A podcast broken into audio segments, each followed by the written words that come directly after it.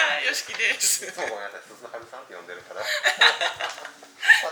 いいよ全然大丈夫です。で前回ですね、えっと、美味しいお味噌の話を聞かせていただいたんですけどもはい。夏場はやってないんですよね、そうなんですよね。あのーまあ麹っていうのがそもそも冬冬場というかあの気温が高くなると自然発酵してくるのでで自然発酵してくると雑菌も増えてきてそのまあデリケートなものなので当店はもう先代からというかもう100ま230年ずっとこの冬場オンリーっていうやり方を貫いてきてるっていうのがまずありますね。で道具とかそういったものも全てもう冬場オンリーのものにているのでもしその夏場もするということになると全て変えていかなくちゃいけないっていうところもあります。あの日本全国では夏場というか一年中麹を作られてるあの麹屋さんもたくさんあるんですけど、うん、うちは今のところはちょっとまだ厳しいという。はい一年中やられてる麹屋さんうん、ありますあります。っていうのはなんか単金発酵機械で発酵させてるとか。いやそういうわけではないですね。うんもう暑い中必死でやってるっていう感じです。あのインスタ他のねインスタで見させていただいてるとそんな感じですね。あ暑い中。あの夏場はやっぱりうちと一緒で休まれてるところもいっぱいあるしうん。あの一年中やってみえてまあでも夏場は需要はすごく少ないとは思うんですけど、うんまあ、それでもっていうところでやってみえる感じですね。初めてお味噌作りワークショップをここにお願いしに来たのが12月うんうんうん、ぐらいでそうですそうです。はい。時はもうマックスに忙しい時あ、うん、12月はねまだそんなに忙しくなくって、うん、あのー1月2月がマックスなので、あのーお話をしていただいた時からいくとねそのい一月に、うん、二月後ぐらいの話になっちゃうからそれはちょっと難しいんやわっていうことで3月のね、あの一応うちの仕込みが終わった後にねさせていただきましたよね。はいでその次の年は12月にさせてもらったもんね。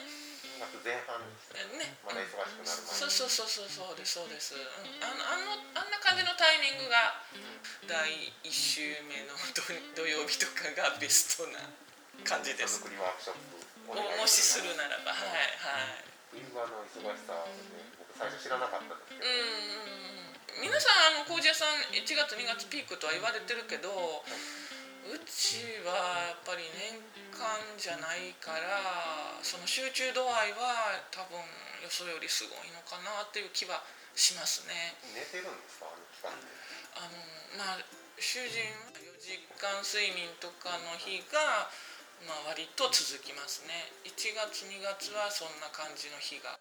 その豆麹をする日がとにかく早く起きなくちゃいけなくって麦だったらもうちょっと後でいいとかそのやっぱりその麹によっての管理が違うのででその起きる時間っていうのはなんか綿密に めっちゃ計算してやってますよ よく私が机に座ってるとな豆だし何なななんやらかんやらっていうこのこう細かい 毎日、うん、タイムスケジュールがもういつも一緒ちゃうのって思うけどそうじゃなくて事細かに、うんタイミングがあるんですからあるんですね。うん。はい。まあうちがまあ何がきついってやっぱり全く休みなしっていうのがね、あの土日に向かってこう気分上がるじゃないですか。それがもうないので、春までずっともう気分上がれないです。うん。あの時期は顔変わるぐらい疲れてらっしゃるそうですねる時2人と私はどうかな23キロ落ちるし主人はもう67キロ落ちますね体重が。が過酷ですよね。そうですね。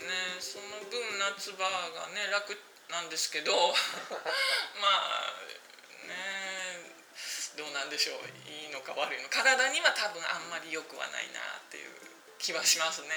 他にもなんかいろいろね納豆食べたらダメとか気をつけないかもあるんですよね、そうですね。あの種類が違う麹菌はを何種類か扱ってるからその都度服全身変えてっていう。扱う麹によって服着替える。着替えますね。はい。もうあの米麹は白いじゃないですか。で豆麹とかまあ黄色なんですけどもうやっぱり強いんですよそっちの方が。だからあの1階と2階に分けてますしで2階にあ1階にいた人はもう2階に上がっちゃダメとか従業員さんにも。もうそこは徹底してますね。柑橘とかもうん。気をつけてるんですよね。柑橘系も食べたらダメなんですあそうです。もううちはみかんは絶対食べないですね。そこはあんまり 必要としてないからみかんはもう取れないあ取らないのはもう全然スムーズに。い単純にあんまり好きじゃない やでも本当にみかんはあの私もねみかんがなんでダメなのかちょっとわかんないんですけどダメみたいですよ殺しちゃうんだと思います。うん。うんうんあ確かに。あの堆肥に入れる時も柑橘系はあんまり入れんといてって僕言われたことある。ああなるほど、うん。発酵がやっぱり止まっちゃうんですよね。そう。なんよね。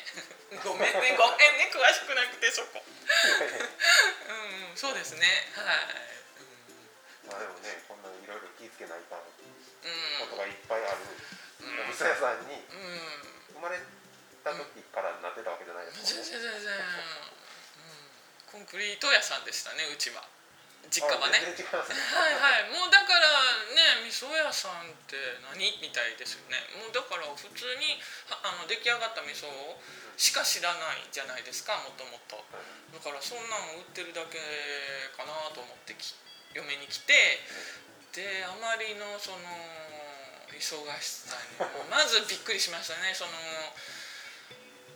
まあ自分も今まで仕事してきて忙しいところはもちろんあったけど電話の応対とかでも。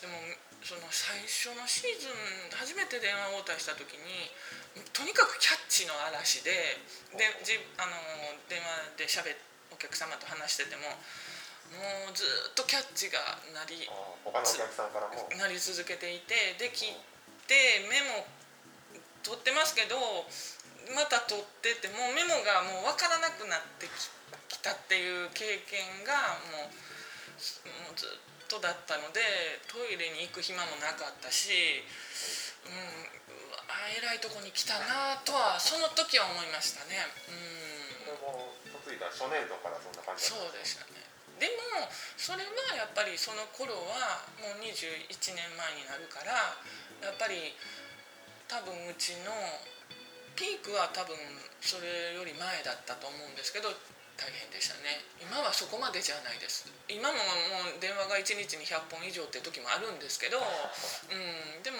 いその頃ほどではないですね。ピークの想像つかないですね。うーんねえ私も必死でした。あの いろんなことで。あのやっぱりいろんなところからお電話いただいて配達のね段取りしないといけないから、もう愛知県のね常滑市とか今でこそ分かるけどいろいろ言われても一体それがどこなのか分かんないし。昔 Google ナビなないないないです。それやりながらお子さんも育てられてるそうですね。だから この話していいのかな？あの双子なんですねうち。双子だから大変でしたね。その朝5時まだ子育てしてた時は5時ぐらいにはには起きてで、まあ、事務仕事を始めるんですけどやっぱり泣き出すじゃないですかで泣き出して一人をおんぶしてでまた、まあ、やれることをもうやっておかないといけないので家事とかやってると2人目が泣き出したらもう前に抱かれてで後ろと前でもうやっぱり手は空いてるけどもう仕事量はガクンと減りますから、まあ、そんな朝がもうよくありました。冬場はもううん、まあ泣かないでねずっと寝てくれている時もあるけどうんまあやっぱり今思うとよくできたかなできたなと思う時はありますね。お子さん大きくなってうん。状態状態でもなんかすごいうん。うん目まぐるしく忙しそうにしてるの。をそうですね。見たんでうん。お子さんもなってちょっと想像つかないんですけど。うんまあそうですねでもそんな苦労はねどこででもあることなのでこれはもうそんなそんなにうん言わなくていいですよ。うんうんもうもんねもうもう絶対無理ですね。はい。従業員さんがのおかげでと言っても過言でないですね。まあねあの配達に2人とあと、まあ、現場っていうかあの製造の方に6名ですね。フルで見えるわけじゃなくて一応でもフルかな？フフルって言ってもうちね8時から3時。一応7時間かな？で1時間休憩なので6時間ですね。うん。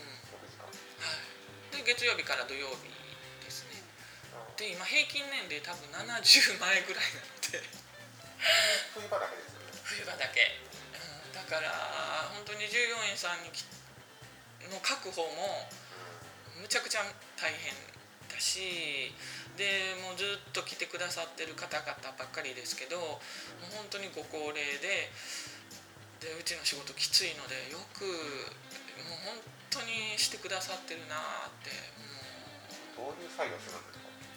本当に大昔はそれ手手こねだったんですよね。何人もの人で煮大豆と塩と湯冷ましと麹を混ぜるっていうのを手こねで皆さんがやってこう桶で一人が一つずつ。はい。でそれを袋に入れてっていうのを多分一日どんだけしてたんだろう並んで皆さんがやってたみたいでものすごい大変だったと思うんですね多分私もそれはもう全然話だけなのででも今はその仕込み味噌1 0キロを10個あの機械で一応は回せるようなものがあのあります。ただでもそれもやっぱりその10個分の麹と煮大豆と塩と前日に測って湯冷ましも。でそれをまず機械に投入していくっていう作業をやっぱり女性がするわけですよね。結構な重さなんですよ。でちょっと高いしそれをこう間違わずにその分量を入れていくことも割と大変だしで出てきた塊を今度は袋詰めしていかない。くちゃいけない。出すのも大変ですはい。もうそれがやっぱり袋詰めも腰にきますし本当に皆さん冬のねまもう本当に寒い中まあ汗かくみたいですけど まあそれが朝一番の仕事ですね。で袋詰めして紐を結んでそれを1 0キロ保管場所に持ってってその運んでいく1 0キロが結局15個とか積んでいくんだと思うんですよ。大あの大五郎って言ってるんですけどあのしとしとぴっちゃんしてませんよね。ああ乳母車みたい。そうそうそうそう。そうそうそうそう。ですそうです。大五郎大五郎ってみんな言うんです。そう。子連れ狼っていうドラマで。70歳ぐらいのそういうぐらいの。しかわからん。年代がそうそうそう。それにまあ15個とか積んで引いてで保管場所に持ってくんだけどやっぱり一つが1 0キロあるのででそれをパンパン打ち付けて保管していくんですけど。そう。やっぱり場所を取らないように保管していかないといけないので仕込み味噌あの1 0キロのでっかいのをね、うん、あ仕込み味噌は塩も混ざってるしその保管が効くのででもその日のうちに出荷っていう時も、まあ、たまにはあるんですけど、うんうんうん、それはもう常に在庫として持っておけるものなので、うん、ずっと仕込みは毎日作り続け大体作り続けていって、うんまあ、あとはその出来上がり味噌の袋詰めですね。やっぱり計量して1 0キロが何個5キロが何個、まあ、そういう指示表を作ったもので皆さんに、はい、知ってもらってるやってもらってますね。あとは麹作りですね。米麹蒸した米麹を、まあ、冷まして運んでいくっていうこれも腰にきますし。まあまあ言い出したらねきりがないですけど、うん、もうまあうちの店主がやる仕事とその従業員さんがやる仕事っていうのはやっぱり分かりますし店主は店主で店主がもし体が悪くなったり何かあったらもううちの仕事をストップしちゃう状態なので店主はもう本当にあのお寿司好きですけど冬の間は絶対生魚食べないです。それは当たると。当たると。もうそんなにないんですけどやっぱりその最大限えもう危険性をもうカカットしておくっていうもうもしかしてっていうそのやっぱりノロが流行ったりとかそういう時があるじゃないですか、うん、だからそれはもう絶対しないですね。うん。うん。まあもう自分が、うん、できなかったらもう止まるっていうのはもう本当言ったらこんなことではいけないんですけどね。やっぱり誰でもができるように回していくのが本来の姿だと思うので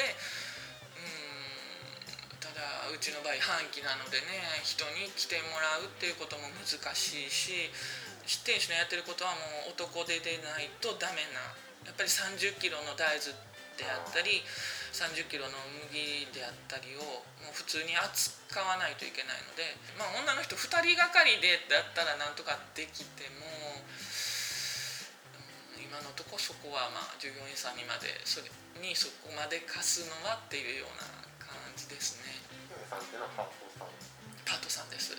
パートさん皆さん女の方ばっかり。そうなんですできたら男の人に来ていただきたいんやけどやっぱり半期なのでその夏場にねなんか別の仕事をしてて田んぼとかね従事されてる方だったら冬場暇だよっていう方が見えたらもう本当に来ていただきたい。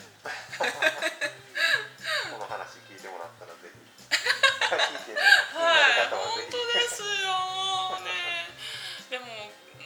くゆくはね1年間の仕事にしていかないといけないなとは今思ってるところなんですけど、まあ、すぐに移行できるわけじゃないけどやっぱり、まあ、その後継者娘2人いますけど、うん、一応はあの継いでくれるっていう意思は一応持ってくれてる。けどやっぱり働いたことのない子たちなのであ今ね大学生になってバイトしなさいとは言ってても今こういうねコロナ禍でバイトもそんなねのでもう今はできてないですし彼女たちがじゃあうちを今継いでもいいよって言ってるのは夏場が暇だから。そうそこが魅力じゃないですか。そうですね。うん、自分が自由にその時間使えるんだからそこだけが彼女たちあいいよって言ってる理由だと思うんですね大きな。で実際働いてみたらこんなはずじゃなかったってきっと思うと思うんですよね。うん、たそういや過酷さは見てるからある程度は分かってると思うんですけどもうだってあの主人が起きる時に、ま、起きていく時にまだ起きてたりしますから。あ 寝る前の人間と娘と もう起き出した主人とですから、うん、過酷さは分かっているけど本当の意味でやっぱりね分かってはいないから。知ってるだけとやってみるのとはそうですよね、うん、だからまあ私たちが今考えてるのは娘たちが本当にまあそういういい伴侶が来て初めてっていう部分もたくさんあるしねきもう来てくれる旦那さんが本当に まあ親の勝手な望みでね、うん、ただその今2人のために残せるというかものがあるとしたらいかに楽にしておけるか、うん。法律か機械化ですかうん、機械化というかそうですね機械に任せられるとこはそうです任せる。そこはでもやっぱり考えないとやずっと続けていくことの難しさは感じてますね。うんうん。なっきあの仕込み味噌、仕込みって言ってましたけど、仕込み味噌っていうのはその、味噌になる前のあと丸めて詰めるだけの状態の味噌ですそうですそうです。仕込み味噌はね、うん、それは常に作っておいて置いといても大丈夫。大丈夫、うんでするんですか。春に3月いっぱい4月の中ぐらいまではその仕込み味噌として販売できるように袋で置いてあるんですけどそれを超えると樽詰めします。店主が一人で。その1月から3月ぐらいの期間も、お味噌も樽に漬け込むっていう作業もされてるんですかまあ一部ね。もう本当に出来上がり味噌として販売するのをするものを当店が何何千樽って仕込むんですけどそれは3月の20日前後ぐらいからブワーってやります。うんまあ徐々にはやるんですけど、まあ、場所の問題であったりその樽を置く場所であったりとかいろいろ問題があるのでもう最終段階ですねそれまではもう1月2月はもう目いっぱい販売の方だけで仕込み手作りで作られる方のための？もそうだし仕込み味噌ももう1日に何百個って出ていく時もあるのでその貯めてあったものがスッとなくなっちゃう時もあるんですよ。あそその樽から出すのも、うん。その時期。うんうん、ああと出来上がり味噌は11月12月がすごく出荷が多いので樽からどんどんどんどん出していくんですけど樽から出して詰めるっていう作そうそう。業もありますあります。それはもう午後にするのがほとんどですけどその仕込み味噌を作ってそうですね。出来上がり詰めてとか。あ出来上がりも早い段階で詰める時もあるかな、うん、そうですね。樽も樽もねあの出来上がり味噌を出すのもお重しの石がいっぱい乗ってるんですけどそれを洗う作業もずーっと延々と何十個なもう何百個って石を洗い続ける人もいるし冬の寒い時に。で袋を洗う人もいるし樽を洗う人もいるし樽まあ洗う作業が本当に多いですね。うん袋はやっぱりゴミの問題ですよね。味噌ついたまんまのものをああ掘れないのではい、もうそれはきちんとうちは環境にも配慮して。あもう一回使うわけじゃない。もう一回は使わない。なんかそういう使い回した方がいい理由があるのかなと。そういうわけじゃなくて、うんうん。はいそうですそうです。樽は使い回しますよもちろん、はなんか金え使い回した方がいいんですよねうんうん、あまあねそれはでもあの木だるだとよりいいんでしょうけどね菌が住み着いて。ただうちの場合はやっぱり新しい味噌屋なので木だるまではねやっぱり財産としては持ってないのでもうプラダルになってますけど。うんでもやっぱり菌ははびこってると思いますよ。蔵自体に。はい。いますいます。絶対目には見えませんけど、うん、うじゃうじゃいますよ、私にもいっぱいついてると思いますよ、はい。お肌うん。綺麗ですよね、いやさほどには綺麗じゃないけど。いや主人は綺麗です。あそうそうごご主人もめっちゃ綺麗ですよね。いや私はそんなに携わってないので私はもう本当に 口だけの人間なのででももう主人は綺麗ですね。だからパートに来られたらみんなお綺麗になるねえ割とでもそうかなって思いますよ。もうずっとうちに来てくださってる方なんてもうね年齢的にはすごく言って見えるけどそんな若々しいしお肌も綺麗だし、はい、あのぜひうち ね麹麹でお化粧水とかもいっぱいありますもんね。汗もかくしデトックスになって そうそう美肌効果も期待できるんで。ありがとうございます。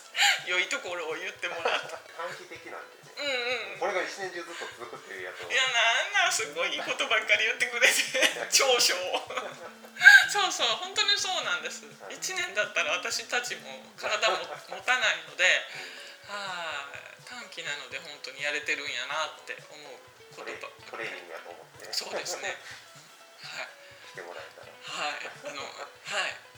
従業員さん募集していますのでぜひ。はい、よろしければ麹に興味がおありの方ね、うん。はい。まあ別に興味なくてもね。そうです。トレーニングとして。リハートトレーニングのためにって。いうことで、はい。お願いします。気になった方はじゃあ鈴春味噌で検索いただくか、うん。またポッドキャストに説明欄のところに URL 貼っておきますんで、そこから入ってもらうかインスタでもいろいろ情報発信されてるんで、それを見てもらうかじゃあ今日今回も出演していただいたのは小物で100年以上続く工事そしてお味噌屋さんの鈴春さんでした。どうもありがとうございました。ありがとうございました。